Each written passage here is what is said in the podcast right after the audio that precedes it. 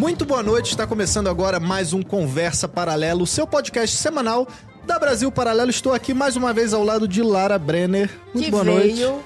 vestidinha pra combinar com você. Estamos de parzinho hoje. Estamos boa noite, muito meu sintonizados, querido. Muito. inclusive porque temos uma novidade inédita aqui. Não, impressionante. Dobradinha. Dobradinha do quê? Dobradinha de nós.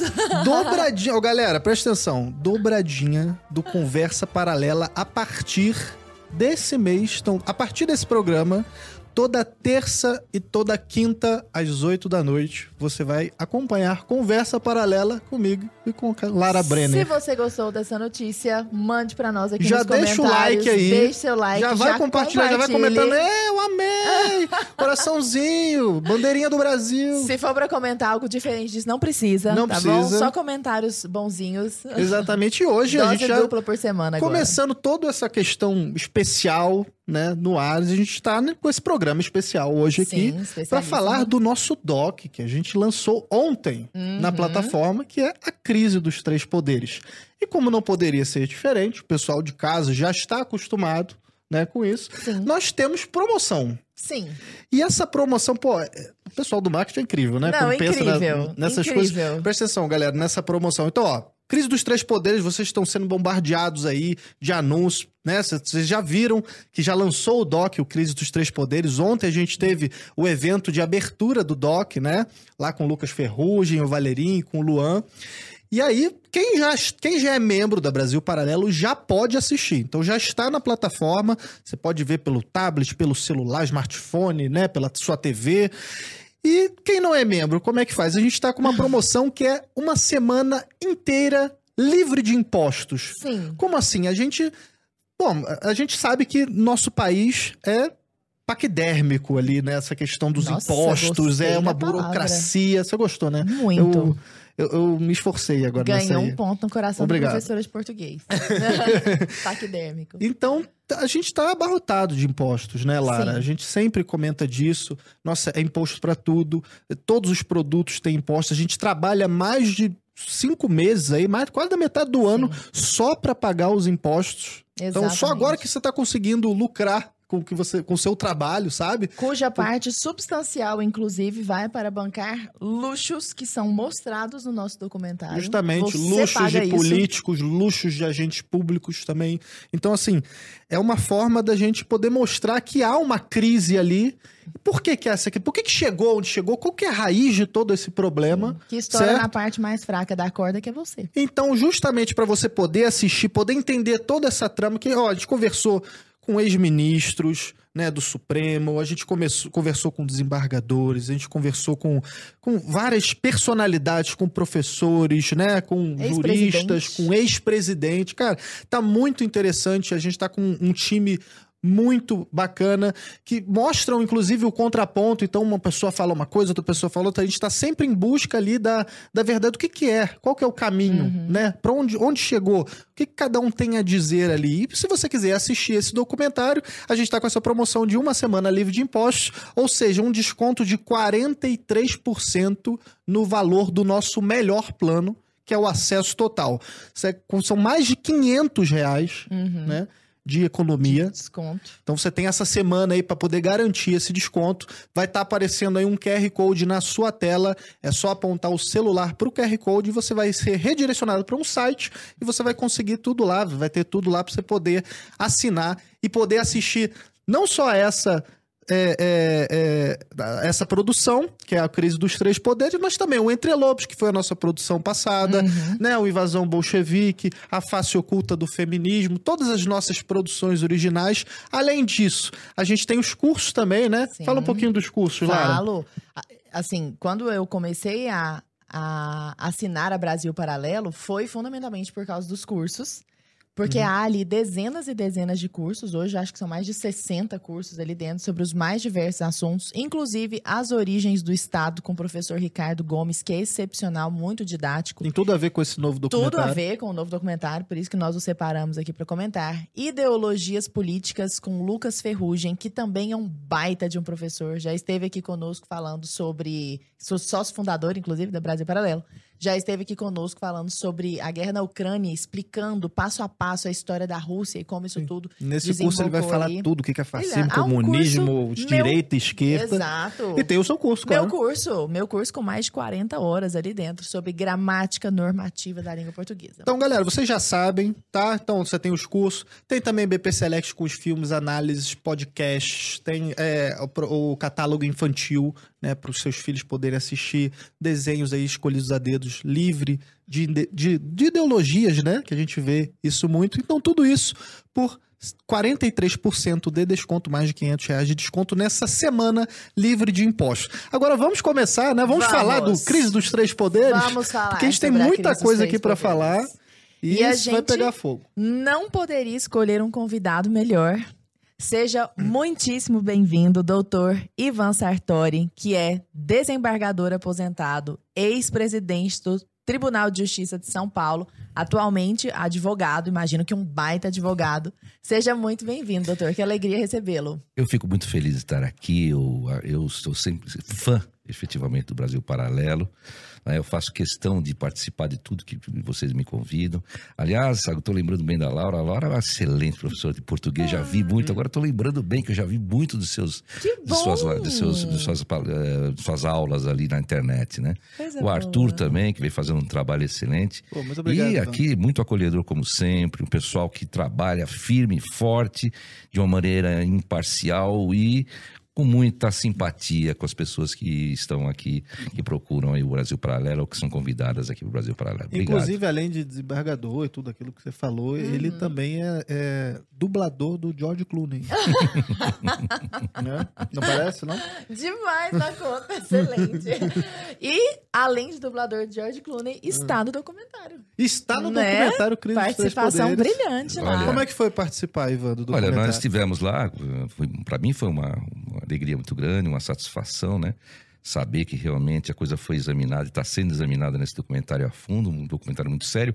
O anterior de vocês já é, foi, já bombou, né? O anterior comentário sobre o PCC, sobre o crime organizado, né? Uhum. E, O Entre e- Lobos. entre Lobos. Sim. E aí agora nós estamos aqui, realmente, eu- ah, pelo que nós vimos aí, o trabalho é formidável da equipe toda, equipe técnica, as entrevistas, coisa bem colocada, uma matéria jornalística mesmo, de seriedade e muita competência. E eu tive a satisfação de dar aí a minha entrevista, né, dar minha colaboração, né, eh, lá no, no Clube Nacional, né, com a Nat- Nathalie, me parece que foi que entrevistou. Natalina. é, Natalina, é, Natalina. isso. E ela é excelente, né? é Ótima. boa, Nós ficamos, né? acho, que, caso, acho que quase umas duas horas conversando, né? Que bacana. Mas foi muito bom, muito bom, tô muito feliz. Já soubemos, inclusive, que a voz do senhor fez sucesso aqui, que o pessoal já o conhece Pessoal, pela é, voz. ele vai sair daqui, a galera vai querer tirar uma, uma foto com ele. É porque com ele o autógrafo é diferente. É assim, grava um áudio. Grava aqui, um áudio. Ó, mas eu- Um áudio vocês me deram uma ideia, eu vou começar a enveredar por esse caminho Tá aí, né? Rapaz, Dublador, pelo essa menos, é né? muito boa. Ajuda também, dá uma ajudada no Eu, orçamento. eu né? não perderia essa oportunidade. É, exatamente. Agora, Ivan, deixa eu te perguntar, porque assim, a gente lançou o documentário, né? O pessoal que já assistiu já tem noção aí, Uhum. né, do, do tamanho do buraco onde nos metemos, né? Sim. E o nome do documentário já quer dizer aquilo que ele é, né? A crise dos três poderes. Então, antes de perguntar, ah, existe uma crise e tal, supõe-se que existe, Sim. né? Mas eu quero saber essa questão dos três poderes mesmo, né? Se existe uma interferência aí entre os três poderes e quanto que cada um interfere no outro. Bom, pela história, né? é, é, de acordo com a história, você sempre teve uma, um protagonismo do executivo, né? O executivo que era o poder forte, Uhum. o poder que realmente é, se fazia prevalecer por conta, inclusive, de ter a chave do cofre, né? Que a gente fala. Porque ele é que administra o orçamento. Mas agora nós estamos vendo que a Constituição de 88, com muito receio dessa supremacia do executivo, acabou eh, também, eh, vamos dizer assim, tornando-se um pouco exagerada nos freios em relação ao poder executivo e tornou o judiciário um poder de supra importância, né? Ou seja, o judiciário agora passa a ser o poder que protagoniza aí, é possível protagonizar aí uma, uma supremacia sobre os demais poderes, que é o que nós estamos vendo aí, né? Eh, aqui não, não tem nada de pessoal com nenhum dos ministros, mesmo porque eu já tive muita conversa com muitos deles. Na época eu fui presidente do tribunal, alguns foram parceiros lá, mas eu não posso concordar efetivamente com a posição que o Supremo vem tomando. Uhum. São quase duas centenas de intervenção lá no Executivo. A oposição vem se instrumentalizando por meio do Supremo para uh, uh, se sobrepor ao, ao executivo, né, a uhum. situação, e o Supremo acaba, assim, invadindo a competência de outros poderes. As atribuições deles estão super uh, valorizadas. Então a gente tem aí, com certeza, uma, uma, um sistema que não consegue brecar, estabelecer um equilíbrio entre esses poderes quando um deles acaba se sobrepondo em relação ao outro, sobre o outro. Sim. E é o que está acontecendo, porque lá nós temos hoje 11 ministros, 11 constituições, cada, cada um deles, uns, um, alguns mais, outros menos, mas cada um deles com uma constituição. A gente já teve na emenda constitucional 4504 um instrumento muito perigoso que eu nunca concordei com esse instrumento, que é a súmula vinculante, uhum. que o Supremo decide o que diz a Constituição. Quer dizer que se a Constituição disser uma coisa e o Supremo disser que ela diz outra coisa, vai valer a decisão do Supremo pela súmula vinculante, que uma vincula, que vincula todos os, todos os órgãos da administração e todo o Poder Judiciário. Então vai valer como um constituinte praticamente. Sim. Cada ministro, o, o Supremo Tribunal Federal, quando é, se vale dessa súmula vinculante. Nós temos a questão da da súmula, que diz respeito às algemas, né? que proíbe as algemas, né? anularam alguns julgamentos, inclusive porque o réu estaria algemado. Nós temos algumas situações lá nas súmulas que realmente não bate com a Constituição. Mas agora nem, nem de súmulas estão utilizando, né? É decisão mesmo singular, monocrática, né? que acaba sendo no final sufragada por todos. Existe ali uma, eu não estou entendendo bem o que está acontecendo, porque acho que deveria haver uma conversa entre os ministros para entender por que, que alguns são protagonistas nessa história de querer uh, decidir no lugar dos outros, com decisões monocráticas e, às vezes, e decisões sérias, muito sérias, que geram crises institucionais e trazem problemas para a população. Acho que tem que prestigiar efetivamente o plenário do Supremo, em primeiro lugar, prestigiar o plenário. Cláusula de reserva de plenário, artigo 97, tem súmula também vinculante a respeito dessa, se não me engano, a súmula 10 vinculante, a respeito da reserva de plenário. Mas os ministros insistem em decidir monocraticamente e a coisa vai caminhando de uma forma meio que atabalhoada, com todo uhum. respeito, porque cada um decide uma coisa. Por exemplo, no SMS você viu agora o Gilmar Mendes marcando uma audiência, uma, uma, uma tentativa de entender o que está acontecendo, enquanto que já decisões estão aí avançando e concedendo liminares para brecar efetivamente aquele desconto do CMS. Então, isso que a gente tem que ver. O Supremo precisa ter um órgão que possa, que é o Senado, o Senado está sendo omisso, mas que seja mais sério no sentido de restabelecer o equilíbrio entre os poderes. Porque o Senado não aprecia os impeachments, né?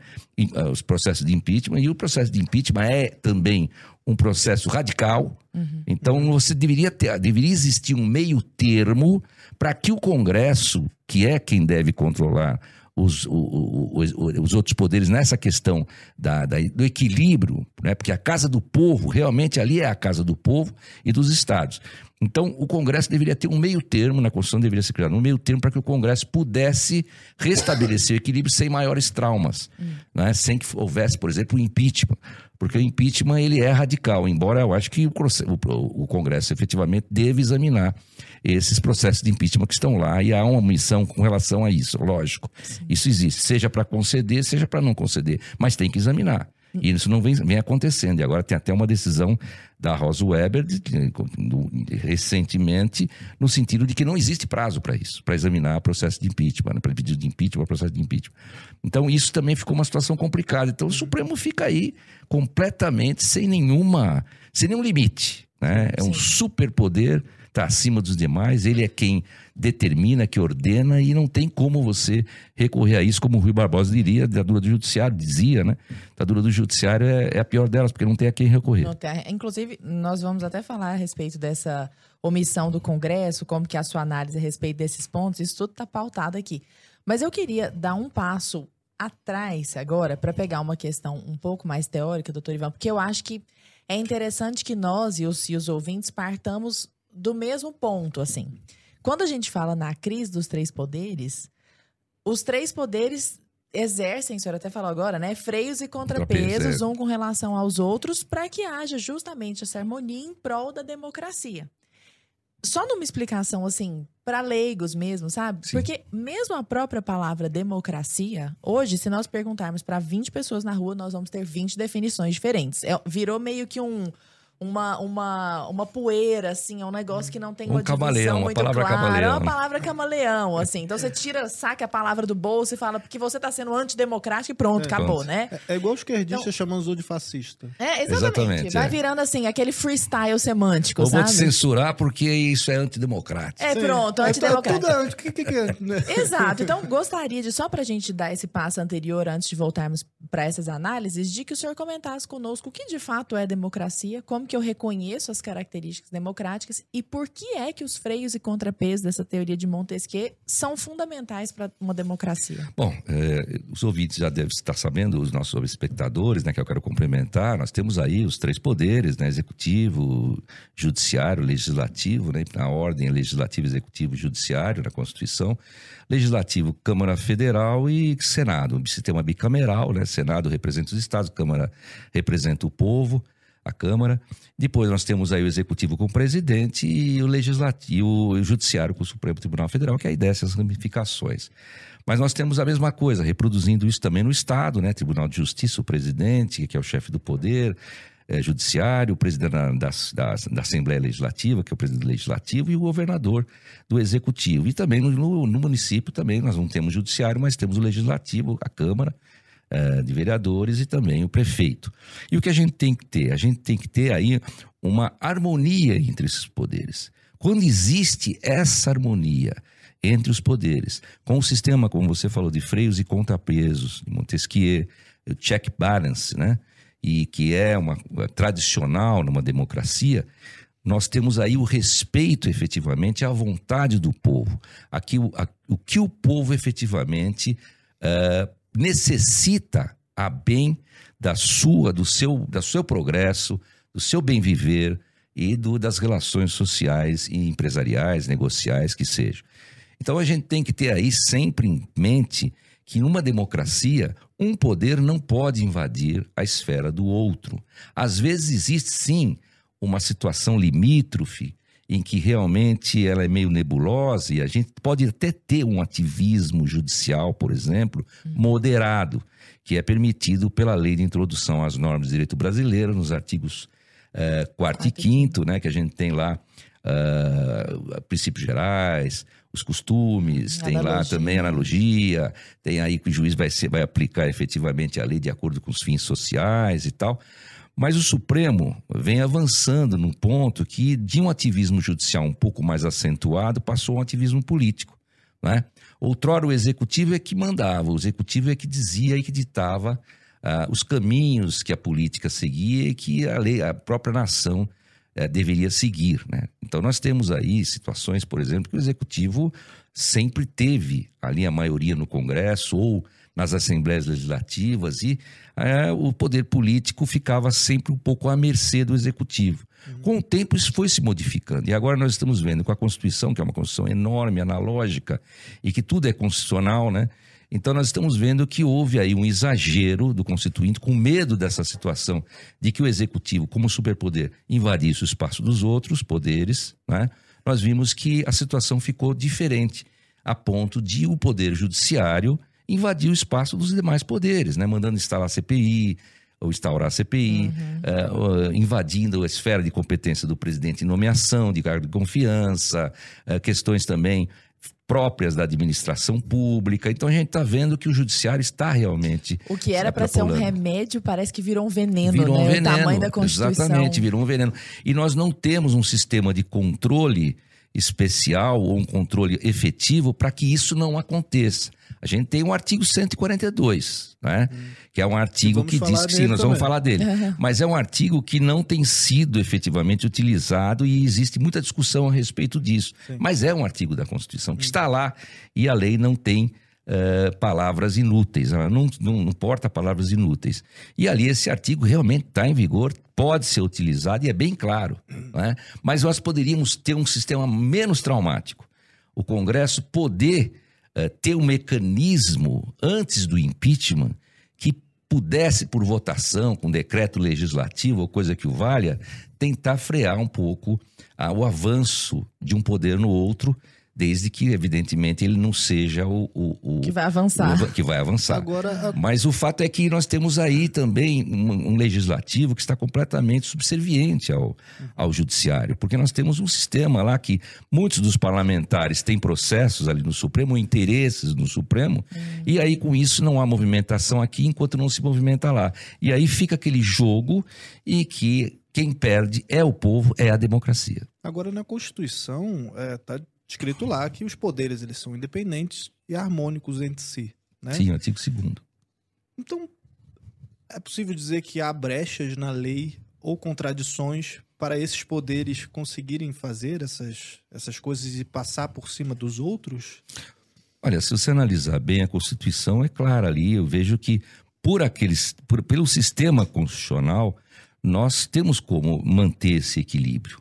Né? Tem como manter esse equilíbrio, seja pelo, pelo impeachment, seja pelo 142, seja por um decreto, pela, pela ação do pró- próprio Poder Legislativo, através de um decreto legislativo impondo limites, ou coisa que o valha. Agora, infelizmente, o, o judiciário ele vai dizer o que diz a Constituição. Então ele pode decidir efetivamente o que ele quiser. E existe uma liberdade para isso. Infelizmente, nós estamos num ponto que, que a liberdade chegou ah, ao limite, né? porque começou num crescendo. Né? Nós tivemos lá a questão da filiação partidária, a questão do aborto, a questão do crime racial com relação à à classe dos homossexuais, que a gente respeita e tem que ter uma proteção, mas que a lei não falava isso. Casamento. casamento, falamos junto. Casamento também, né? É, então, pessoas do mesmo, sé- mesmo sexo. Então, isso tudo não está na legislação. O Supremo resolveu, simplesmente, num ativismo judicial, criar esse tipo de coisa. Mas agora, quando a gente vê um presidente, por exemplo, que foi condenado por todas as instâncias, por diversos magistrados, de forma unânime, né? inclusive com algumas decisões do próprio Supremo, mantendo o proced- o procedimento, o processo, e depois você pega um ministro apenas, nos embargos de declaração, num habeas corpus, que nem é o próprio processo, né? quando já havia uma decisão definitiva, descondenar por um- uma falha que já havia sido discutida, então a gente percebe que o sistema não está realmente Agindo atendendo aos interesses da população e que a Constituição também não tem aí uma- um mecanismo mais sério para poder brecar esse tipo de coisa. Mas, como o Supremo é o Supremo, ele que diz o que diz a Constituição, ele se transforma efetivamente e ele substitui até o Constituinte. Está substituindo o Constituinte, como nós estamos vendo hoje. Imagina prender aquele deputado, Daniel Silveira, eh, o pôr a tornozeleira, que é a mesma coisa, prisão, dentro da Câmara Federal. Isso é uma violência muito grande. Eu nunca imaginei que fosse ver isso. Isso para mim deixou muito triste, consternado, porque realmente é uma invasão clara de poder num outro, de um poder no outro. E o problema é que eh, o pior é que ele nem era para ser processado, que ele tinha imunidade parlamentar. Existe uma jurisprudência lá do Supremo que entende que a imunidade parlamentar só pode existir quando tem correlação com o mandato. É uma flexibilização dessa imunidade que eles entendiam, vinham entendendo. Embora a Constituição não diga isso, já acho que isso é um ativismo, mas já vinha essa jurisprudência, porque a Constituição é clara, qualquer, quaisquer palavras, manifestações, não tem limite. E nós não podemos distinguir onde a lei não, não distinguiu, principalmente a Constituição. Já vimos nesse crescendo. Agora, você avançar de uma forma tal que você possa prender um deputado por um crime que não é Que não af- é. que é afiançável, né? não se trata de crime inafiançável, como consta da Constituição, e não admite uma prisão, estender um flagrante por ordem judicial. Não existe flagrante por ordem judicial. Não seguiu os É. protocolos. Ou não então. seguiu, não, não seguiu absolutamente a Constituição mesmo. Então a gente vê que isso realmente traz uma preocupação muito grande desse caminho que o Supremo Tribunal, tá- o Supremo Tribunal Federal está seguindo e que não está havendo freio, a coisa avança cada vez mais. Essa é a preocupação gigante. Agora nós estamos às vésperas de uma eleição. É difícil uma movimentação nesse sentido de querer aplicar, por exemplo, o artigo 142, porque isso pode prejudicar um ou outro lado, não se sabe o que pode acontecer. Qual o resultado? O resultado para o país também não se sabe, em termos globais. Não é? Então isso fica aí, aí em aberto. Em aberto e a gente sem saber o que pode, o poder, o que pode ser feito não é? de uma forma prática que possa coibir essa situação. Mas, infelizmente, o que a gente pode fazer é falar. É, é falar, falar, se manifestar não é? e mostrar nosso inconformismo E quando a gente perde isso, então já não temos mais quase É. nada além da vida, que é a dignidade e a nossa eh, eh, direito à Verdade, vida, etc e tal. Se você não puder se manifestar, você já não é mais um cidadão. E está acontecendo isso. Está havendo censura, né? Proibida no, pelo artigo 220 da Constituição e também artigo 5 cláusulas pétreas, né? Então está havendo a censura. Assim. Agora, quando proibiu-se de falar a ligação, a eventual ligação do, do PCC PT, do com- Lula com o PCC, ou aquela questão do Celso Daniel, que houve um É, é documentário. 1984, É, isso total, aí tá, né? isso tá numa situação bastante complicada. Naquela Sendo época ainda houve você a podia falar o que, que você tinha condição de se manifestar como você quiser. O problema é que você não podia falar mal do presidente. Hoje você pode só falar mal do presidente, o resto você não pode falar mais nada. Aham. Agora, é, isso tá me lembrou, tô, tô me lembrando do olho do grande irmão em 1984 e ele vigiando todas as palavras Sim. ali sem poder falar nada Nada. e aquela certeza de que ele iria simplesmente desaparecer, sumir. Uma observação que eu acho interessante falar para quem tá nos ouvindo, que eventualmente tem acompanhado o caso do Daniel Silveira e ficado indignado com o que ele disse, blá blá blá, nem é essa a questão. Nem é essa a questão. A questão é imunidade parlamentar. Não Sim. se trata Quer de dizer, defender o que ele falou. Não, Não, não. é o que ele falou. Veja, o que ele falou, É- é nós questão até não concordamos com a Formal, forma. Não a é forma, matéria, exato. A forma, nós não podemos concordar efetivamente com a forma com que ele se manifestou. Agora daí ele ser Mas aquilo era questão Ah. de decoro parlamentar. Ele podia perder o mandato dele lá na Câmara. Uhum. É isso. E, e- e, eventualmente, diante dessa jurisprudência de que flexibiliza a imunidade, poderia responder por um crime contra, contra a honra ou indenização. Né? Agora, prender e condenar nove anos com base numa lei que até foi revogada já. Né? Porque o código mudou a lei de segurança nacional, já não existe mais. Acho que existe, a- acho que o negócio é de abolício crimes, inclusive. Porque se a lei de segurança nacional não mais existe e a condenação está baseada na lei de segurança nacional, então, automaticamente, É uma abolício crimes né? ele já está fora. Sem contar, sem contar a graça, né, denominada como indulto também, né, pela Constituição, indulto individual, sem contar a graça concedida pelo presidente, que é de exclusiva competência dele, privativa do presidente, um ato político. Né? Muita gente fala, olha, mas tem que ver se não existe a moralidade, se não existe aí a legalidade. Não. Aquilo não é um ato administrativo, aquilo é um ato político. Não tem que se questionar nada disso. É privativo do presidente e não tem limites. O único limite que tem é o artigo 5, inciso 43, que diz que não pode ser concedido a crimes hediondos e equiparados.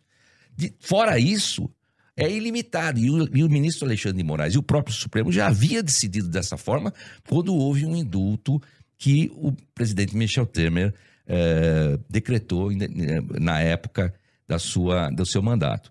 Já havia uma. O próprio Alexandre de Moraes diz isso, é ilimitado, é um poder político do presidente. É uma prerrogativa exclusiva dele. Aliás, isso é direto lá nos Estados Unidos. Até os governadores podem conceder graça ao indulto. Não é? Mas, infelizmente, eh, quando chegou no lado do, da, da direita, do pessoal mais conservador, ah, o entendimento mudou. Né? Porque, para um lado, é, existe uma certa regra normal, aplica-se a lei. E, o outro lado, já se escapa, a coisa já escapa um pouco do controle e já se passa para um ativismo mais complicado. E é isso que a gente está vendo. Eu costumo comparar essa, esse movimento do- do judiciário superior, eu costumo comparar com aquele filme da bolha assassina, sabe, que vai pegando o pessoal pela frente e vai crescendo cada vez mais. É exatamente isso, só que ela caminha mais para o lado direito, né? É, só caminha pelo lado direito, porque pelo lado esquerdo ela não vai. né? Então existe uma situação também, um, a gente vê também que há uma seletividade, entendeu? Então isso preocupa bastante e preocupa todos os grandes juristas. Nós estamos vendo que é lógico, tem muita gente que vai falar favorável ao Supremo, inclusive advogados, juristas, porque dependem também do Supremo. Tem causas no Supremo. Então, fica difícil para um advogado que milita falar alguma coisa contra o Supremo. Eu milito, estou advogando, mas eu tenho que falar como cidadão, eu acho que está acima de qualquer coisa. Eu não posso me calar, eu nunca me calei. né? E eu acho que o dia que eu tiver que ser calado, eu já me- vou me sentir um cidadão, já nada mais vale. Não vale nada que a gente tem se a gente for, lógico, nossa família, nossos filhos, nossa vida é essencial, e é isso que a gente ama. Mas também a gente ama o poder, a liberdade de se manifestar, de poder se expressar. Sem o que nós não participamos de uma, de uma democracia nem de uma república, de nada disso. Nós somos simplesmente títeres.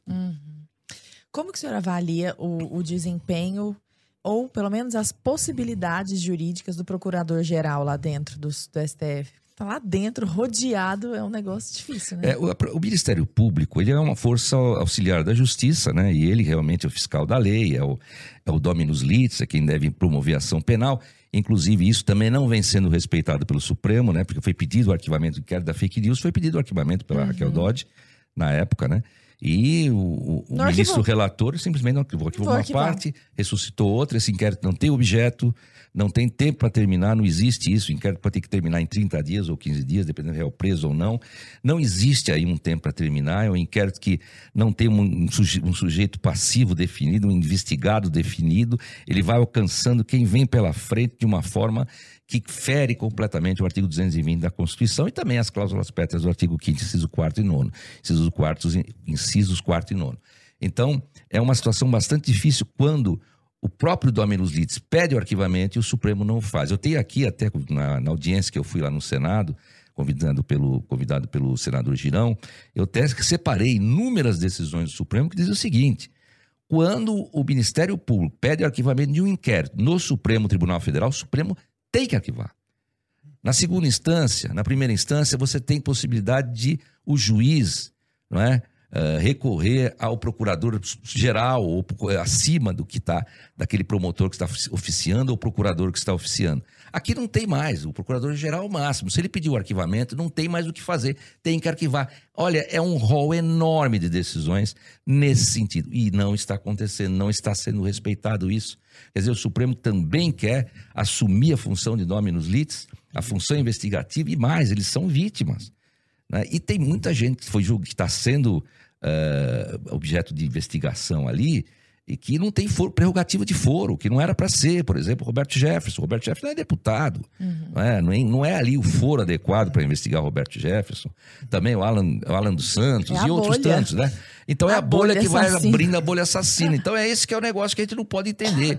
Então, determinado ativismo judicial moderado nos termos da lei, como você mencionou, é realmente aceitável, porque o judiciário tem que ter uma flexibilidade tal para entender o interesse social, para entender o interesse público. Mas o que não pode é você querer inventar disposição que não existe na Constituição ou na lei. Aí não dá, aí já é um ativismo mais do que judicial. Aí, e como está acontecendo aqui com essa descondenação, com esse homem concorrendo, inclusive, à presidência da República, depois do que aconteceu, depois do que ele fez, quer dizer, para mim é o fim do mundo. Né? É o fim do mundo. É um ativismo político claro e evidente. Né? E nós aqui todos temos que aceitar uma situação dessa. Mas eu quero falar e eu vou falar, eu preciso falar. Porque senão nós todos vamos ficar aqui é, como o quê? Todos engessados aqui, uhum. sem poder. Eu sou pago os meus impostos, não é? Eu sou um cidadão que faço o meu trabalho. Fui 38 anos estive na magistratura. Graças a Deus eu não tenho uma vírgula para falar. Ninguém tem uma vírgula para falar de mim. Eu sempre fui um homem sério. Nunca, nunca eu passei o prazo numa decisão. Eu, eu, eu extravasei o prazo para dar uma decisão, prazo é, legal para proferir uma decisão. Eu sempre fui, agi muito corretamente, me dediquei muito à magistratura, na administração e tudo mais. Então eu acho que eu posso exigir do Estado, eu acho que eu tenho o direito de falar. Eu acho que eu mereço o respeito como todo cidadão. Porque na verdade ninguém é mais do que ninguém. Quem tem poder está ali. Não é, não é o poder não é ele. Ele está no poder, uhum. mas ele não é mais do que ninguém. Eu não sou mais do que ninguém e ninguém é mais do que ninguém. E você está sempre precisando das pessoas, não é? E quem se acha o tal e o maioral, porque está ocupando uma posição, realmente só pode ser pobre de espírito. Inclusive, você está aqui justamente para poder falar, né? Para é, falar para todo mundo aqui que está nos ouvindo. Eu quero aproveitar, já que estamos imersos nesse assunto do Crise dos Três Poderes, chamar o trailer do Crise dos Três Poderes para você que está aí de casa acompanhar e saber o que, que é esse documentário. Então roda o trailer aí. A justiça é cega mas a justiça não é tola. Convoco todos vocês agora para que todo mundo vá às ruas pela última vez. O Brasil mergulhou numa crise entre os três poderes. E num assunto polêmico como este, a Brasil Paralelo não vai ter medo de ir atrás dos fatos. Não existe um, um poder executivo supremo. Não existe um presidente da República supremo. Mas existe um Supremo Tribunal Federal que está acima dos outros. O senhor concorda com essa? Não, concordo. O que só seria superior aos outros se ele inventar de fazer o que os outros, a obrigação dos outros. É aí que está o problema. O sistema da separação de poderes é perfeitíssimo, corretíssimo. Isso vem lá de longe, lá de Montesquieu, né? E tudo uma mentira enorme, né? Não pode imaginar o constrangimento que eu sinto de ter que criticar amigos. Certamente o presidente da República tem culpa. E certamente o Supremo Tribunal Federal tem culpa. E isso é inegável. Conversamos com ex-ministros do Supremo Tribunal Federal, ex-presidentes, escritores da Constituição, ativistas políticos e cientistas sociais. Todos com opiniões diferentes. Todos respondendo a mesma pergunta. Afinal, o que está acontecendo com o Brasil?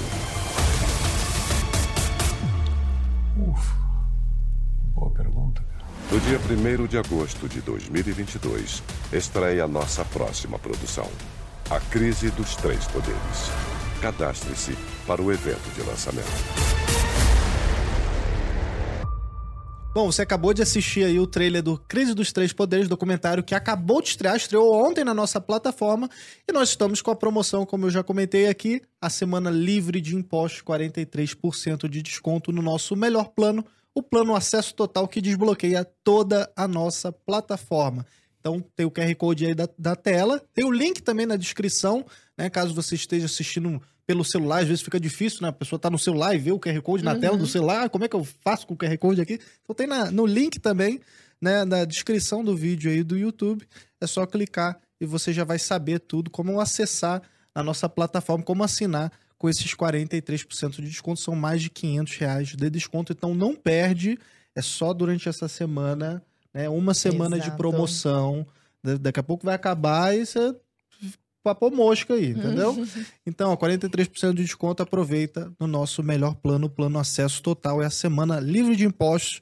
Uma é, homenagem aí, né? Ao nosso querido Brasil. Ao nosso querido Brasil né? paquidérmico. Pagamos todos esses impostos aí. Podia ser o licor poder- 43? Poderia ser, mas não, são os 43. É uma homenagem, né? Os Exatamente. 43% de Então, aproveitem a promoção para se tornarem membros da Brasil Paralelo e ajudarem a gente a divulgar esse nosso trabalho. Inclusive, para a gente continuar aqui toda semana, agora duas vezes Duas por semana. vezes por semana. Coisa incrível lá. Exatamente. Então vamos lá. Lara, você tem Quero. uma pergunta agora? Sim, você- só uma última pergunta antes de nós mudarmos um pouquinho o rumo do papo, mas é, vendo o trailer fica muito claro que nesse desbalanço na crise dos três poderes existe um que está crescendo desmedidamente e os outros estão se apequenando. Que mecanismos formais, inclusive constitucionais, teriam os outros dois poderes, o legislativo e o executivo, para tentar conter isso legalmente? E aí também, já entrando aí a questão do artigo 142. Pois é, a gente teria, em primeiro lugar, a nossa primeira frente aí de proteção com relação a, essa- a esse, esse desequilíbrio seria o próprio Congresso. Né? O Congresso poderia partir para um decreto legislativo, poderia fazer andar lá os processos de impeachment, Uhum. né? poderia Que não são também- poucos, né, Que inclusive. não são poucos, é. Poderia, inclusive, se posicionar claramente dizendo, olha, nós estamos aqui nos posicionando numa nota, talvez uma nota a ser aprovada por Ah. todos os, os, os eh, pelas casas legislativas, né? Esses o fato- processos não andam porque o legislativo não deixa. o problema é que o problema é que o legislativo está completamente paquidérmico, parado, Uhum. né, como você falou. O legislativo está omisso, é extremamente omisso. E digo mais, acovardado. Já disse isso, inclusive, lá na, na audiência pública. Porque na medida em que eu, você é presidente de uma casa como a Câmara Federal, é a Casa do Povo. Então, uma decisão judicial invade ali, uma, é, polícia, por uma decisão eh, judicial, invade a casa do povo para buscar um deputado lá dentro e, colocar uma tornozeleira que não caberia absolutamente ser colocada nele, isso para mim é uma violência muito grande. E se o presidente da casa não se, não se manifesta, não diz absolutamente nada, e se a casa permite que isso venha, que isso tenha, que isso aconteça, não é? Nem o Senado se manifesta, então eu acho que aí o legislativo já não podemos mais confiar nessa no legislativo com um freio para estabelecer esse equilíbrio. Aí nós temos então resta o artigo 142 do poder coator e coacto, poder coacto. Poder coacto é aquele que está sofrendo a invasão, e poder coator é aquele que está praticando a invasão. Então você pode, o poder coacto pode fazer uma representação ao- ao- às forças armadas, não é? Comandante das Forças Armadas é o presidente da República, comandante em chefe. Mas se ele fizer a representação como poder coacto, evidentemente ele não vai poder estar ocupando esta ele não vai estar ocupando essa posição de comandante em chefe, porque ele é altamente interessado. Então haverá, haveria aí a substituição na ordem de sucessão do presidente da República. Mas haveria essa, essa postulação e a partir dessa postulação haveria a movimentação lá do artigo 142, que diz claro, né?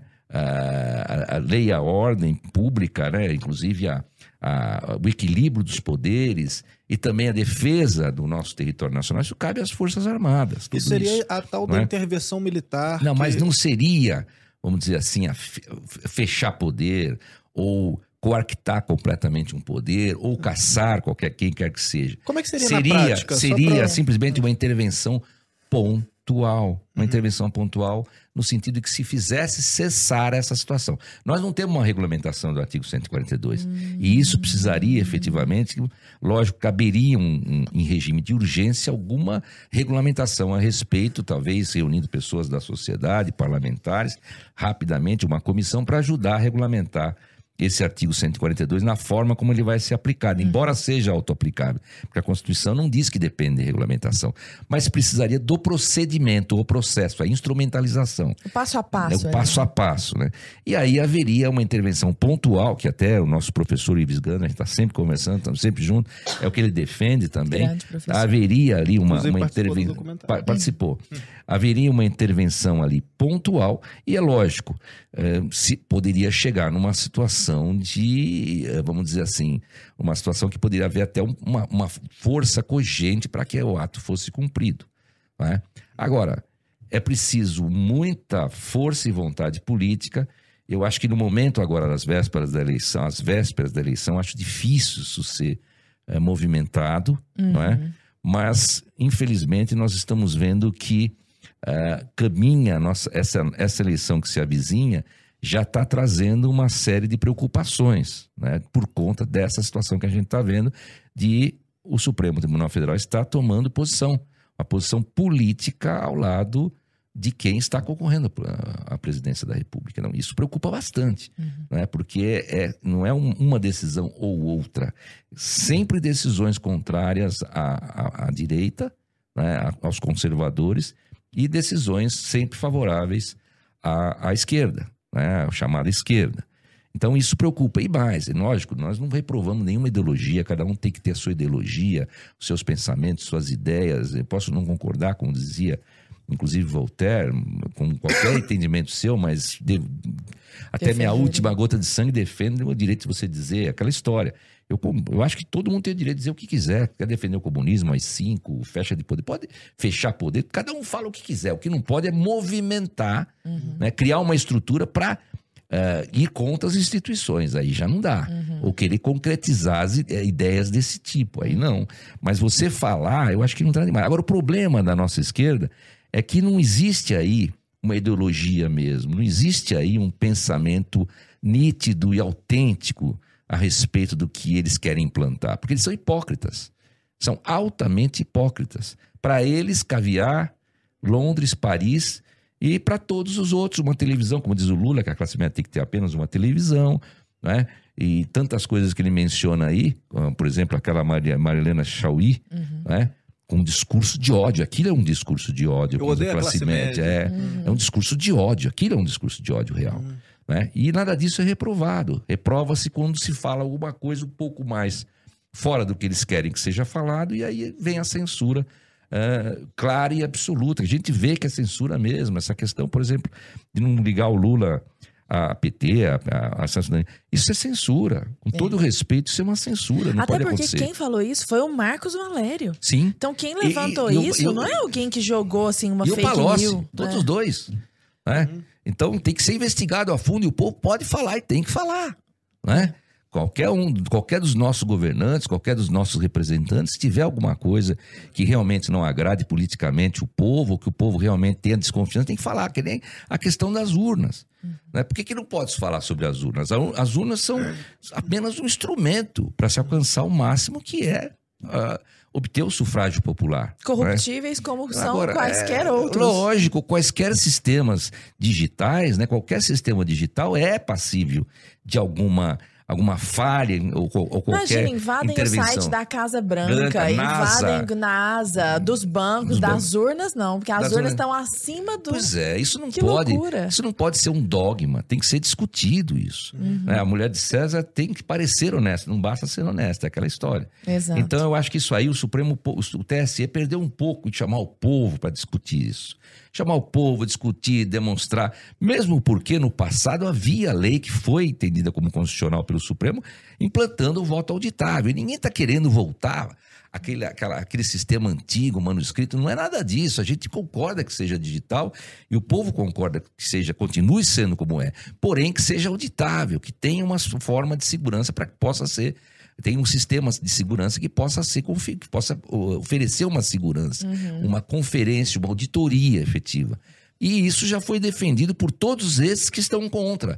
O Ciro Gomes, essa a própria senadora que é candidata à presidência, a, Simone Tebet, foi defendida pelo próprio Barroso, que já fez um vídeo demonstrando como funcionaria essa impressora ao lado da urna. Foi defendida pra- por todos eles, Rodrigo, eh, o Rodrigo, presidente da Câmara, foi Maia. presidente- Rodrigo Maia. Então, todos esses já defenderam o voto auditável. Agora, por que os conservadores, por que o Bolsonaro, que é o voto auditável, agora É virou isso de uma pauta, coisa, né? uma, Hum. uma situação tabu? Né? não porque- se pode mais É discutir, porque não se pode no- mais conversar. Tudo no Brasil tem, tem essa polaridade. A gente já teve até remédio que é de direita e de esquerda. Pois é, Entendeu? até remédio, pois é. Então, como, como, como o médico deve agir? Ele deve agir de acordo com, a, com aquela posição de deter- de ideológica de determinadas pessoas. Isso não tem sentido, isso é um absurdo. Uhum. né? É, Transforma-se tudo em, em questão Em política, guerrinha, né? Em guerra, questão política. Então, é, é, uma, é uma coisa que nós estamos passando que eu jamais é, pensaria em passar. Sinceramente, eu não imaginaria passar por A- isso a- na minha idade. Agora, Sartori, é, voltando ainda para essa questão do STF, é, eu queria entender, até pro pessoal de casa, porque a gente ouve falar muito, fala-se muito, hoje muito mais do STF do que se falava antigamente, décadas atrás e tal, né? É, eu percebo que, principalmente após 2018, há uma preocupação, né, de saber o nome de cada ministro, de, de, de todo mundo, né? Inclusive também agora os do STF, ah, quem que o Bolsonaro indicou. Então, como é que funciona esse processo para o mini, para o, o, o juiz ali ele chegar até o, o, o STF? Como é, que, como é que é esse processo? Como é que se dá isso? E o que, que você acha desse processo, assim? Olha, eu acho um processo extremamente falho, não é? porque é um processo exclusivamente político. O presidi- o presidente indica quem ele quer, quem ele quiser, não é? E é um cargo eterno. É um cargo eterno. E aquela história do eh, notável saber jurídico, reputação ilibana, isso é muito aberto, é muito subjetivo, é uma coisa que não dá para você ter um critério objetivo para que pessoas técnicas mesmo sejam indicadas. Não estou me manifestando contra a, a- a cultura e a técnica desses ministros, estou me manifestando contra a posição do Supremo, a posição que ele vem seguindo. Então, o que acontece? Quando você tem uma indicação política dessa, dessa forma, a tendência de abusar do poder é clara. Né? Quem não tem nenhum limite, quem é soberano, quem é vitalício, né? e não tem a quem responder, né? você a tendência é realmente extravasar, é realmente você extrapolar suas atribuições. O próprio Então, o nome, que- né? Já é. é. megalomaníaco, né? Pois Já é. é uma coisa ao Supremo. Então, Uhum. mas o que acontece antigamente era Supremo Tribunal de Justiça, agora Supremo Tribunal Federal, mudou um pouco, mas sempre foi Supremo. Agora, o que que acontece? Eu estou com- aí com o abaixo-assinado, passando o abaixo-assinado, para que os ministros do Supremo tenham mandato. Mandato de oito anos como senadores. Não é? É, porque nós, nós temos que diferenciar a magistratura de carreira técnica da magistratura política. E a magistratura política está avançando muito. Não é?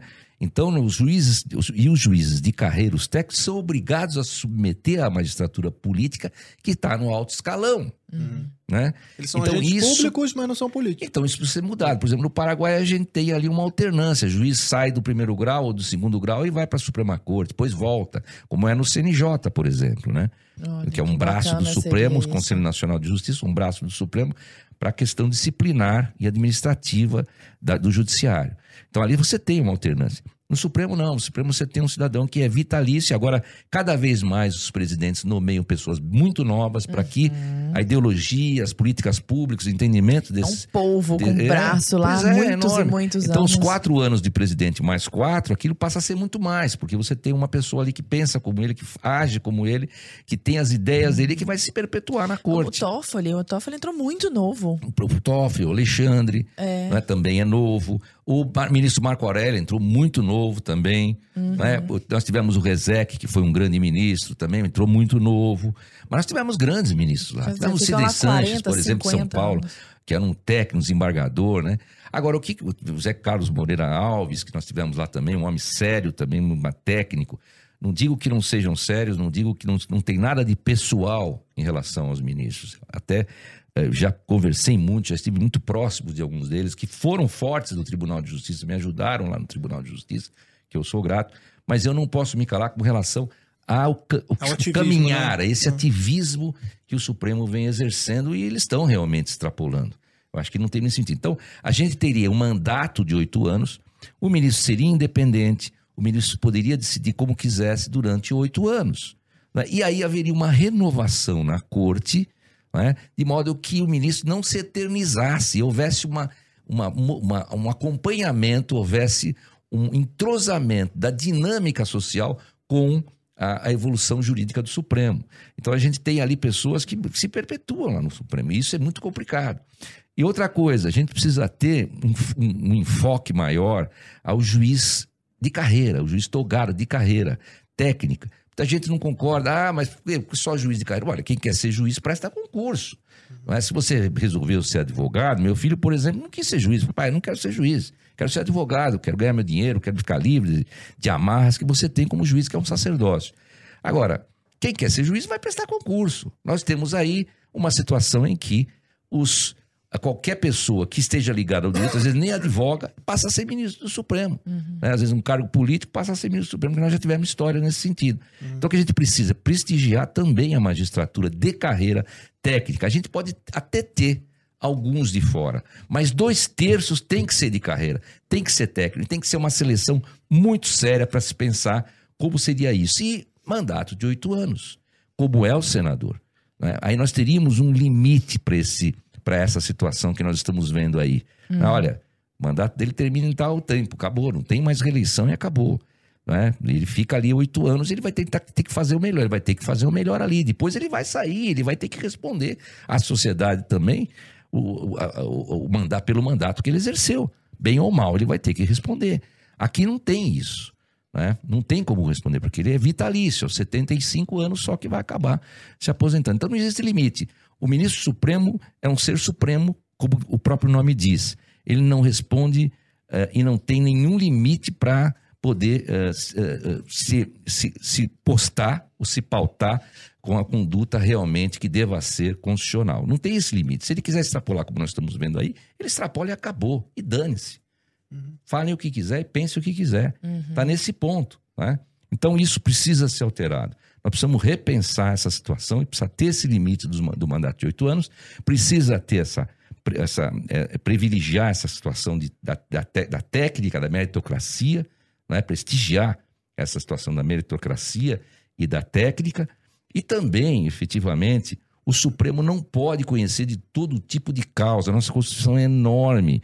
O Supremo já havia brecado algumas causas quando ele fala da constitucion- inconstitucionalidade reflexa. Né? Ofensa reflexa, a Constituição já brecou muita coisa em relação a isso. Só que o problema é que isso é muito subjetivo e às vezes muitas causas, ah, essa eu quero, essa não quero, essa vem, essa não vem.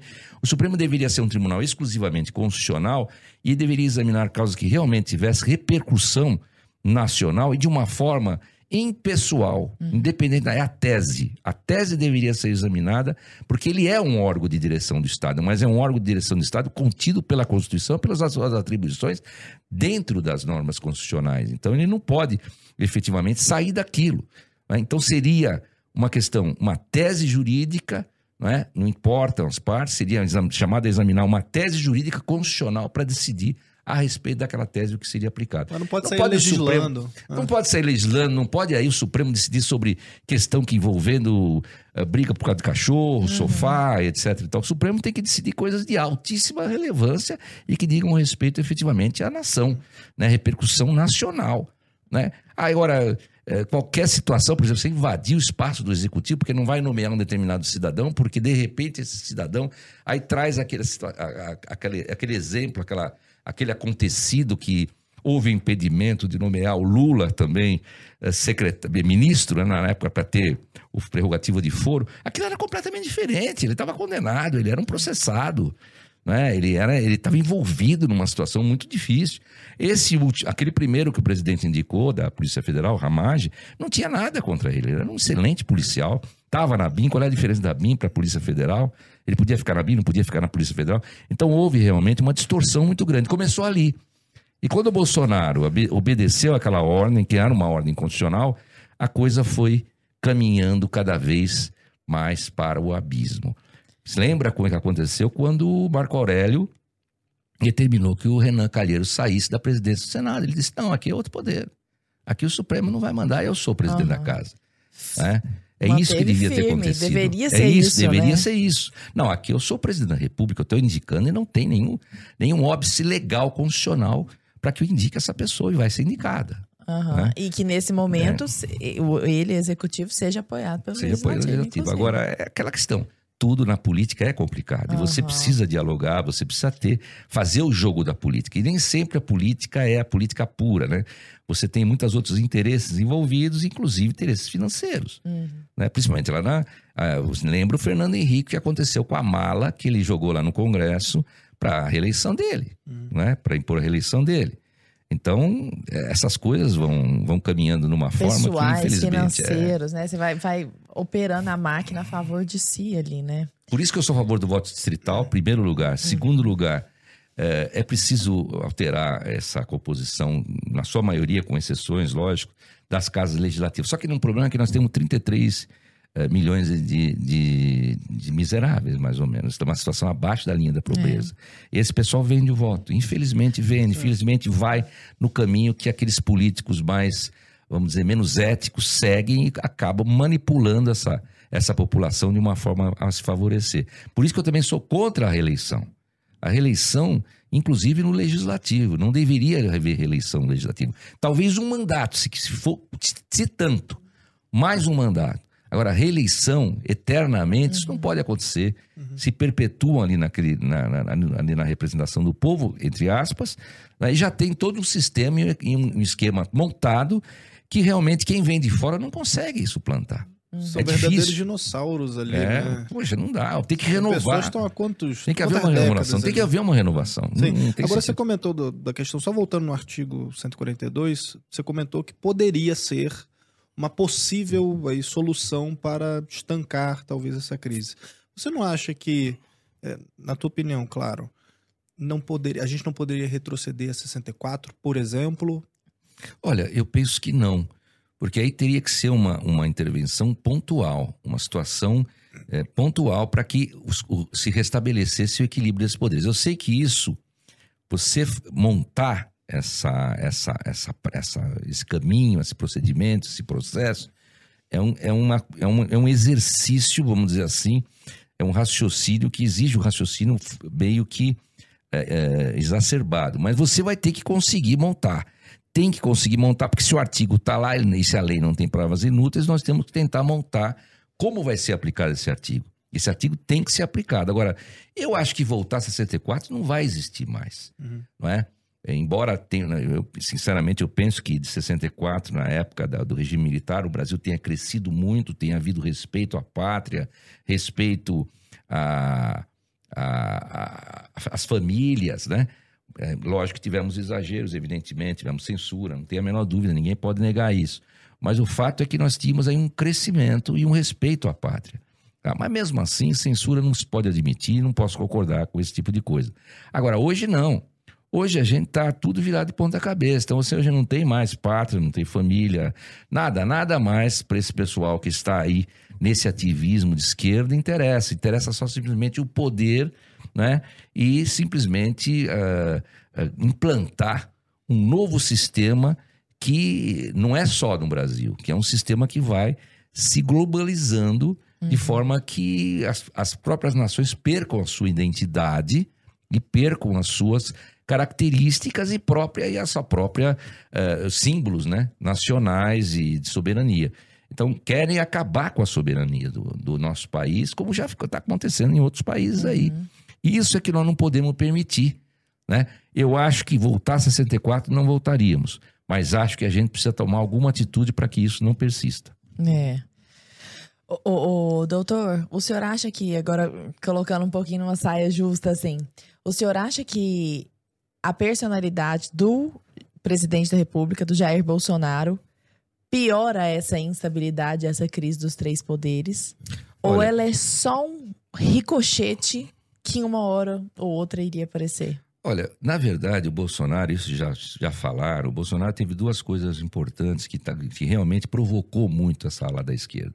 A primeira é que a esquerda perdeu, na sua grande imprensa, perdeu o poder sobre a informação. Eles tinham a informação e hoje não tem mais. E o Bolsonaro conseguiu uh, penetrar nesse campo e conseguiu se fazer ouvir. E de modo que a grande imprensa já não tem mais o poder de informar, o poder da informação. Isso já não é mais privilégio. Isso é o que mais dói. Pulverizado. É, agora, pulverizado. Né? Isso é o que mais dói na imprensa tradicional, que fomenta muito esse movimento. É ela que fomenta esse movimento. Não é? Justamente porque os outros que estão por trás, que, que esse sistema que já foi montado aí pelo PT e outros partidos que estão ligados ao PT, esse sistema foi montado e isso foi realmente abraçado pela imprensa, porque tiveram vantagens também. E o Bolsonaro penetrou nessa questão e passou a passou a, acabou com o poder de informação desse, desse segmento e também uh, fez com que uh, a sangria nas verbas públicas em favor desses segmentos se estancasse. Então, com isso, evidentemente, há uma grande revolta contra o establishment. Agora, o presidente poderia ter sido, sim, um pouco mais a menos nos seus discursos. Eu penso que sim, uhum. poderia ter sido um pouco mais a menos. Porque muitas vezes algumas pessoas, até com grande cultura, acaba, acabou criando uma certa antipatia, né? E é, não pensam que votar no, no, Lula seria levar o país para um caos completo, como está aí, Argentina, Venezuela. Uhum. Não querem saber, olha, eu detesto o Bolsonaro, não quero o Bolsonaro, odeio e vou votar no Lula, ponto. Isso é que tem que se pensar. Agora, eu acho que poderia ter tido um discurso um pouco mais, vamos dizer assim, mais ameno. Eu acho que poderia polido, ter tido assim, né? mais polido, mais político, não é? Ele está agora querendo caminhar nesse sentido. Eu tenho, tive uma, boas conversas com o Bolsonaro, uma ligação até razoável de estar lá almoçando direto lá no Planalto, estar lá no Guarujá, na, na área militar, ele me apoiou, ainda aqui discretamente, na minha, no meu, na minha candidatura à Prefeitura de Santos. Mas é lógico, tem de seus defeitos, como todos nós temos, e ele poderia ter tido um discurso um pouco mais ameno, uhum. a meu ver. De qualquer forma, ele é o único que está aí pela salvação do Brasil. Eu penso isso, né? De repente posso estar errado, mas eu acho que uhum. não tem outra alternativa. Se viesse uma outra alternativa, sei lá, a gente poderia até discutir, né? Mas eu, sinceramente, acho que nós estamos numa briga entre o bem e o mal, e aí nós não podemos nem pensar em, em partir para uma alternativa que vai realmente levar o país à bancarrota, uma situação complicadíssima, como a gente está vendo aí em outros é países. Que não existe uma terceira via, assim, né? É, qualquer, qualquer nome que surgir de terceira via. Mas não tem ninguém que tenha a coragem é. dele. Ele se opôs ao establishment, um establishment perverso uhum. contra o povo, ele foi corajoso, ele foi forte, ele é um guerreiro. Sozinho. Sozinho. Sozinho, ele é um guerreiro, né? ele é um homem forte, um guerreiro. Agora, defeitos ele tem, lógico, como todos nós, somos seres humanos, né?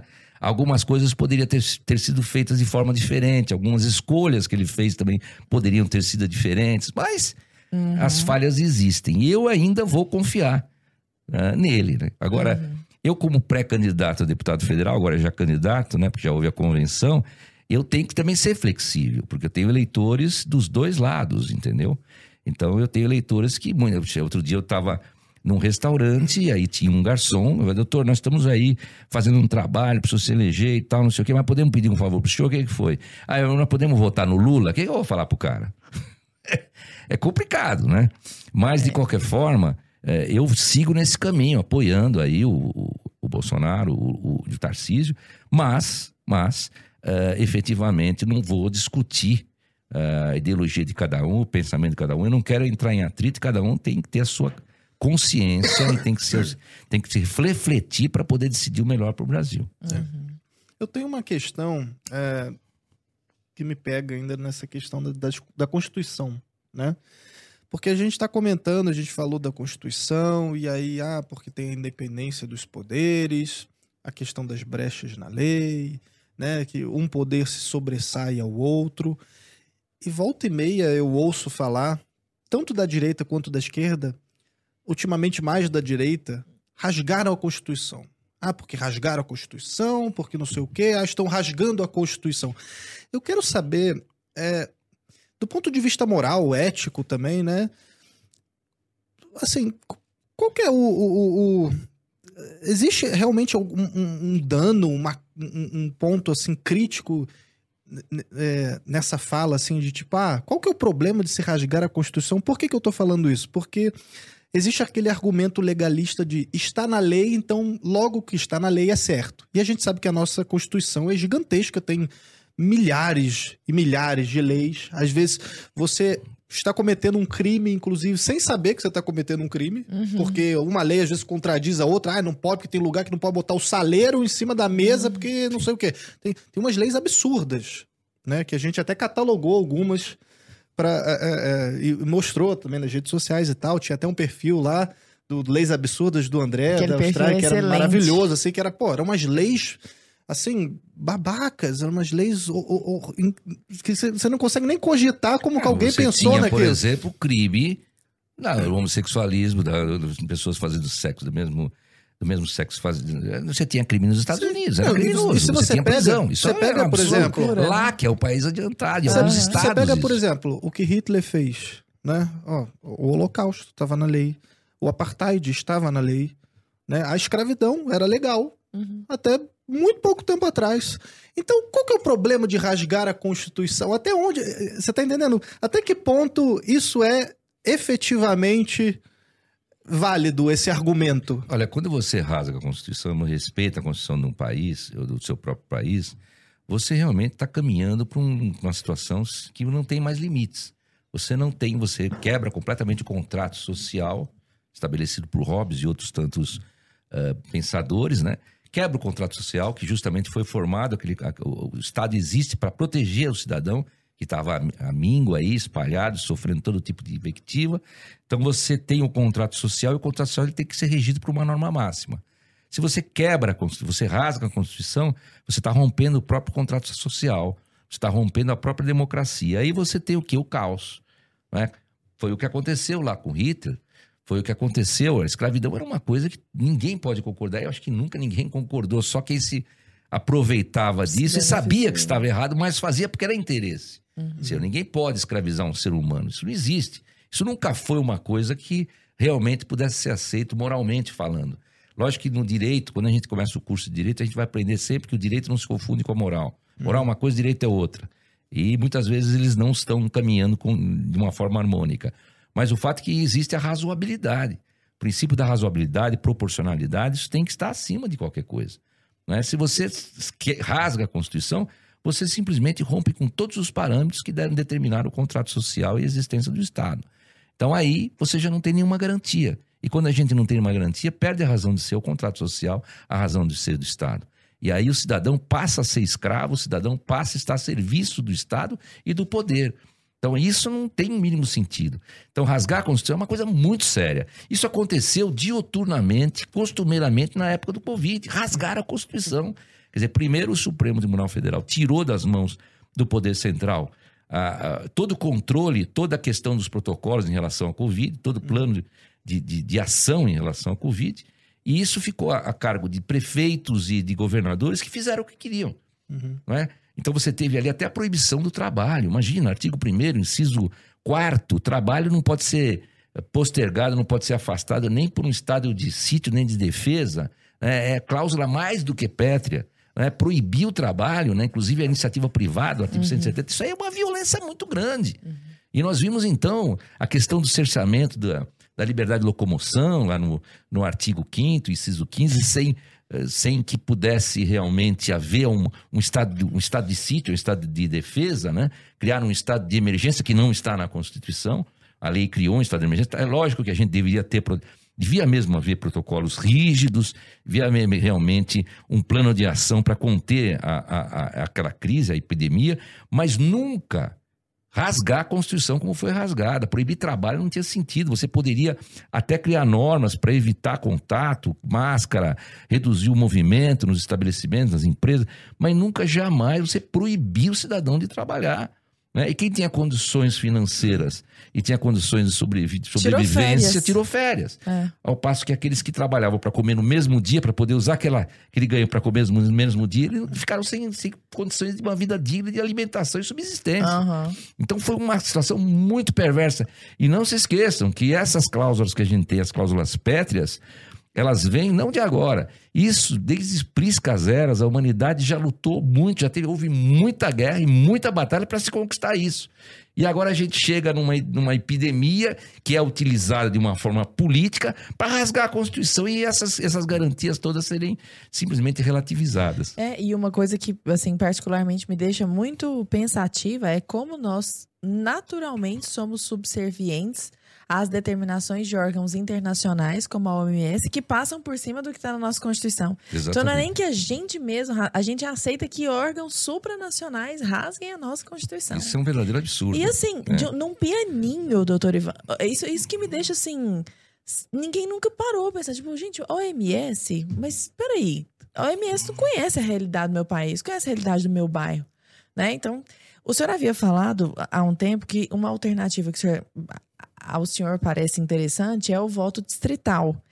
E eu me lembro, houve uma época que eu estudei muito esse assunto, que eu falei, nossa, mas isso parece uma solução muito boa, porque as pessoas vão, de fato, parar de se preocupar. Aquele cara que tá lá no interior, do interior, do interior, preocupado com o que, que o presidente da república tá fazendo lá, um negócio que vai demorar para chegar nele, se é que vai chegar, em vez de se preocupar com aquilo que tá acontecendo ali nas localidades. Como que é o voto distrital? Comenta para nós, às vezes alguém caiu Não, aqui de paraquedas e não, o voto sabe exatamente é uma, como é uma situação muito mais próxima, né? É o representante daquela localidade que vai responder pra, perante aquela localidade. E aí existe aquela gama de eleitores que vão colocar aquela pessoa efetivamente, proporcionalmente lá no Congresso. Agora, o que acontece? Você veja a Margaret Thatcher, Margaret Thatcher, aquela dama de ferro, ela ia lá na localidade dela ouvir cobras e lagartos e pedir o voto dela, ou os elogios que tivesse que ouvir. Mas ouvia, o eleitor falava um monte e ela estava lá rodando um por um, porque o voto é distrital.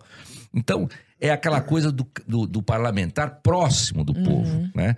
Ele está junto ao Uhum. Ele povo. tem que ele estar, tem que né? dar satisfação pro povo, porque senão ele é pego ali e ele tem que estar girando por ali, porque ele foi eleito por aquela localidade, para aquele distrito. Uhum. né? Então é uma situação interessante, diferente do que é aqui no geral. Eu vou votar um cidadão, um deputado, um parlamentar, o sujeito é votado aí no geral pelo estado todo e depois ele não tem que dar satisfação para Não, ninguém. entra num jatinho, vai lá pra Brasília É, e e, fica lá escondido do cara que votou nele. Não tem que né? dar satisfação pra ninguém. Aí chega na época da eleição, aí ele vai atrás dos votos, começa a conversar com o pessoal, mas não dá satisfação no- do mandato Aí dele. come um pastel, É, vai comer um pastel. caldo de cana. caldo de cana. Né, volta lá, vai pra foto. feira, vai pra feira, né? Dá uma Abraça um pobre. feira. Ah. Abraça o pobre, exatamente. Aí tudo muda, né? Tudo É muda. Agora, quando você vai né? atrás do cidadão, ele tá lá, lacrado, fechado no seu, nessa torre de marfim, e você não consegue falar com o camarada. Tem gente boa, tem, tem muita gente boa lá no Congresso. Uhum. Eu conheço muita gente boa lá. Mas a maior parte, a maioria ali, a gente vê que é problemática e que são pessoas que tratam ah, o mandato como, interesse, como mandato próprio, do seu interesse. Uhum. E isso é lamentável, é muito lamentável. É. E se eu por acaso me eleger, e eu espero que sim, vocês vão ter que me cobrar isso, porque eu, quando era presidente do tribunal, eu recebia todo mundo. O presidente do tribunal, ele só recebia, Tribunal de Justiça é muito tradicional, e, e só recebia, por exemplo, os desembargadores mais antigos, de dois dígitos, né? Porque depois teve três dígitos, né? Os de dois dígitos. Não recebia os outros desembargadores. Eu não só recebia todos os desembargadores, como todos os juízes, como todos os funcionários, como quem passasse na rua. Né? Quem passasse na rua e desse o nome lá, ele ia falar comigo, porque afinal de contas eu estou lá para representar também. Apesar de não ter sido eleito, eu estou lá a serviço do, do cidadão. Não é? Quem está no poder não é o poder. Ele não é dele o poder. O poder está nas mãos dele justamente para ele fazer alguma coisa pelo cidadão.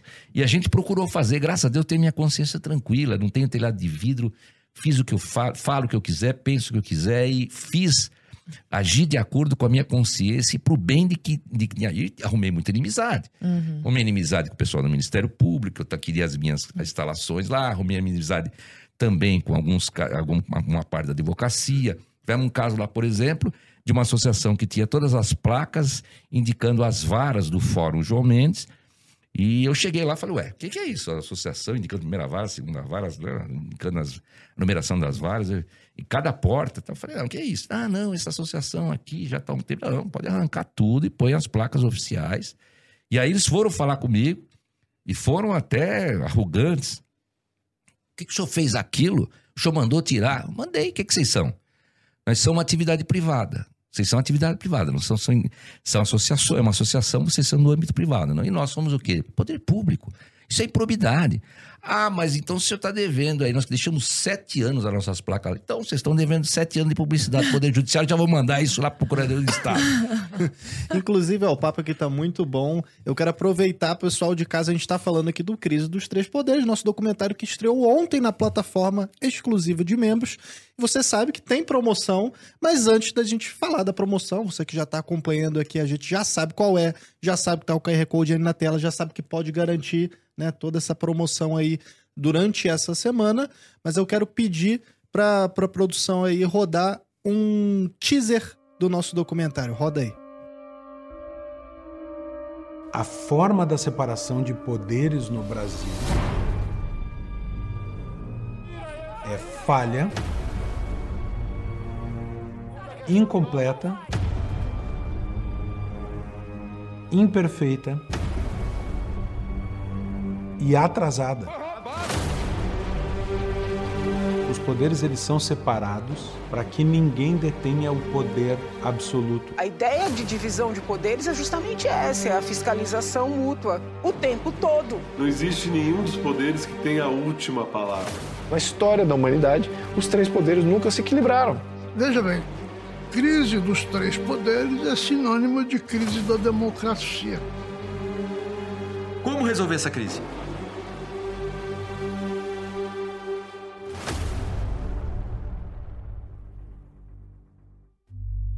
Pô, tá muito legal, né, Lara? Demais. Muito bacana. Tu vê esses os convidados, né? Essa, esse realmente esse contraponto, né? Um abraço pro Bruno Magalhães, ó, do programa Contraponto. Besta. então, é. Que não é o melhor programa da Brasil. Lógico que Paralelo, não, gente, vai ter que É só uma vez por com- semana o Contraponto e o Conversa Paralela é duas vezes por semana. Agora. Então, ó, Conversa Paralela aqui. Nossa, tá Contraponto. insuportável. Meu Deus do céu, tem piedade de Um nós. abraço, Bruno. Gosto, gostamos muito de você. Bruno, que já esteve conosco onde? Já esteve conosco aqui. Aqui no Conversa É. Paralela. E nós não estivemos lá. Gente, isso é Tá um vendo? absurdo. Tá Você vendo? sabe que eu já não tinha parado pra pensar nisso? Tá? A gente chama todo mundo. Chamou Bruno, o Bruno Magalhães você aqui. tá devendo dois convites. Chamamos o Henrique Zingano e Felipe Benck aqui. E nunca estivemos na investigação, graças a Deus. Nunca né? nem aparecemos lá. É, que bom, né? Não É, quero aparecer na é- investigação Lá paralela. É melhor de ficar de boa. É. Agora no Rasta eu queria aparecer. E o Rasta já esteve aqui também. Gente, nós somos o programa mais democrático, já que vendo? estamos falando de democracia. Aqui não existe Ma- mais crise completo dos aqui, ó. poderes. É igual o caso da mãe Joana, né? É Você caso vê- de coração de mãe. Coração de mãe, coração de mãe. Então vamos falar da nossa promoção, que é 43% de desconto nessa semana livre de impostos. É o nosso melhor plano, o acesso total vai desbloquear toda a plataforma de, me- de membros com mais de 500 reais de desconto. Então não perde tempo. Só uma semana. Só uma semana, tá? Link na descrição, QR Code na tela, corre e garante a promoção. Eu quero continuar aqui já encaminhando para o nosso final, né? Para tentar dar um, um pouco de respiro aqui nesse... Porque tá pesado, né, doutor? a gente tá falando aqui, a gente pô, não, não enxerga a solução, parece que a gente tá nadando. É. Porque quando a gente olha pra tudo, uma coisa do lado. Que nós sempre ligamos a TV, ouvimos uma notícia, pegamos aqui, ouvimos alguma coisa, e é um- uma análise, né? A análise de um caso específico que nos soa absurdo. Mas quando nós colocamos tudo, Lado a uma lado, coisa assim, do, né? lado, da, É. do lado da outra, Complicado. e fazemos uma análise geral, você fala, rapaz, E, o e- negócio e a tá impressão que eu tenho é que, assim, o cidadão mesmo, né? O, o- o tal do afegão médio, Uhum. né? Ele, ele não tem o que fazer, assim. Parece que ah, todo mundo foi pras ruas, é, o pessoal faz, aí, aí e vai lá, aí, aí faz post, aí xinga muito no Twitter, aí não sei o quê, aí faz manifestação, aí lota avenidas e tal. E nada acontece, doutor. Então, o que, que a gente pode efetivamente fazer para não ser vítima de toda essa articulação política, de toda essa crise dos três poderes? O cidadão está meio perdido, ele está Tá. ali de uma forma que ele realmente sabe, será que vai dar tudo certo? Será que realmente vai, vai a eleição vai correr bem? Não vai correr bem? É, Em primeiro lugar, eu acho que o judiciário precisa ser chamado por uma coisa. Eu já fui juiz eleitoral. Que nós não estamos só num mundo formal. Existe um mundo real. E o mundo real aí fora aí é complicado, ele é, ele é perverso. Inclusive na época da eleição. A gente viu todo tipo de manobra incrível, né? Compra de voto, boca de urna. E a gente vê ah, as maiores barbaridades aí nas eleições. Então, o judiciário precisa ter uma, precisa estabelecer uma estrutura para fiscalizar isso. Fiscalizar isso com rigor. Não adianta lançar normas, regras rígidas e até parece uma gincana para o candidato. O candidato já não sabe mais o que ele pode, o que ele não pode fazer, porque hoje pode, amanhã não pode mais. Então é um emaranhado que o candidato não entende, tem que ter um advogado altamente especializado, atualizado, estudando todos os dias a, a legislação e as, as instruções dos tribunais. Mas isso acaba não adiantando, porque quem não tem ética, não tem caráter, vai avançar o sinal e vai fazer. Né? Então a gente está vendo que existem os currais eleitorais, existe a compra de votos, existe o abuso do poder econômico, né? existe a manobra dessa população mais carente, né? da, da massa. Então, tudo isso precisa ser visto, o esquema montado por muitos candidatos. Então, o tribunal eleitoral, a justiça eleitoral precisa perceber que existe o mundo real. E o mundo real é perverso. Não adianta baixar normas rígidas quando esse essa realidade não é exatamente aquilo que condiz com as normas baixadas. Então, isso é mais importante. E, segundo lugar, eu acredito sim que o Brasil vai sair dessa.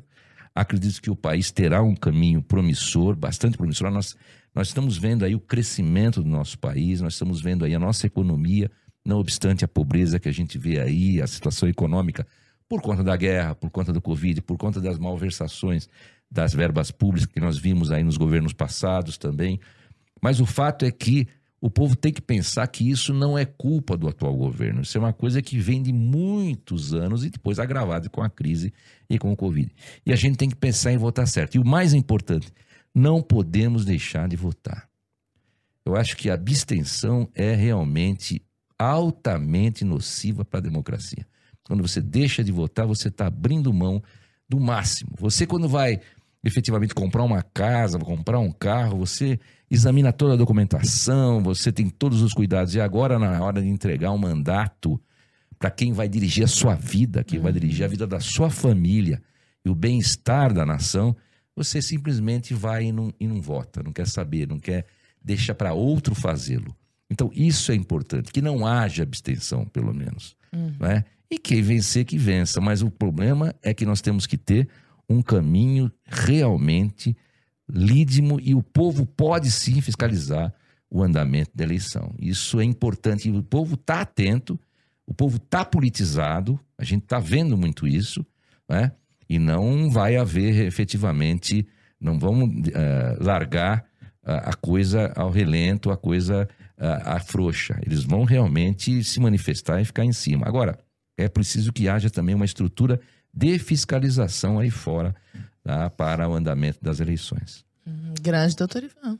Falou Muito e bom, disse. né, Lara? Imagina. ele, é, ele é articulado, né? Sabe concatenar bem. Eu admiro quem pensa rápido É, assim. que a gente tem experiência, vai falando, ah, falando de coisa e tal. Não. Fala besteira também, às vezes fala besteira. hein? Mas é, o pensamento é rápido. Doutor, como que as pessoas podem encontrar o senhor, ver seu material, ver seus posicionamentos? Onde o senhor vem falando Olha, eu tô, lá, publicamente? eu tô lá no Facebook também, já há muitos anos, né? O Ivan Sartori, Ivan Ricardo Guedes Sartori, Ivan Sartori. E tô no Instagram também, arroba des.dedesembargador.ivan Sartori.